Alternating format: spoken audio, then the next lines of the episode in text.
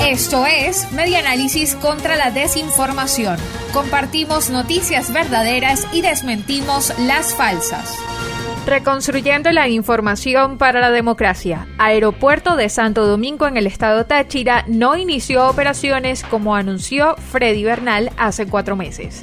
El designado por Nicolás Maduro como protector del estado Táchira, Freddy Bernal, celebró en un video publicado en su cuenta de Twitter la reactivación del Aeropuerto Internacional Mayor Buenaventura Vivas, ubicado en la región andina. Han transcurrido más de cuatro meses desde el anuncio y los tachirenses todavía esperan que se materialice la apertura del mencionado aeropuerto internacional, tal y como lo dijo Bernal.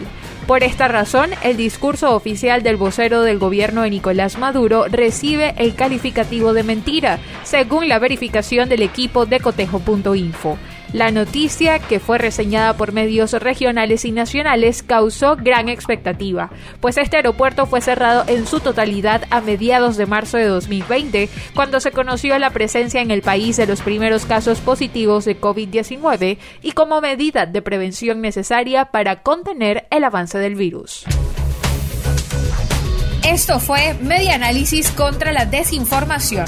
Síguenos en nuestras redes sociales, en Twitter e Instagram en arroba medianálisis y nuestra página web medianálisis.org.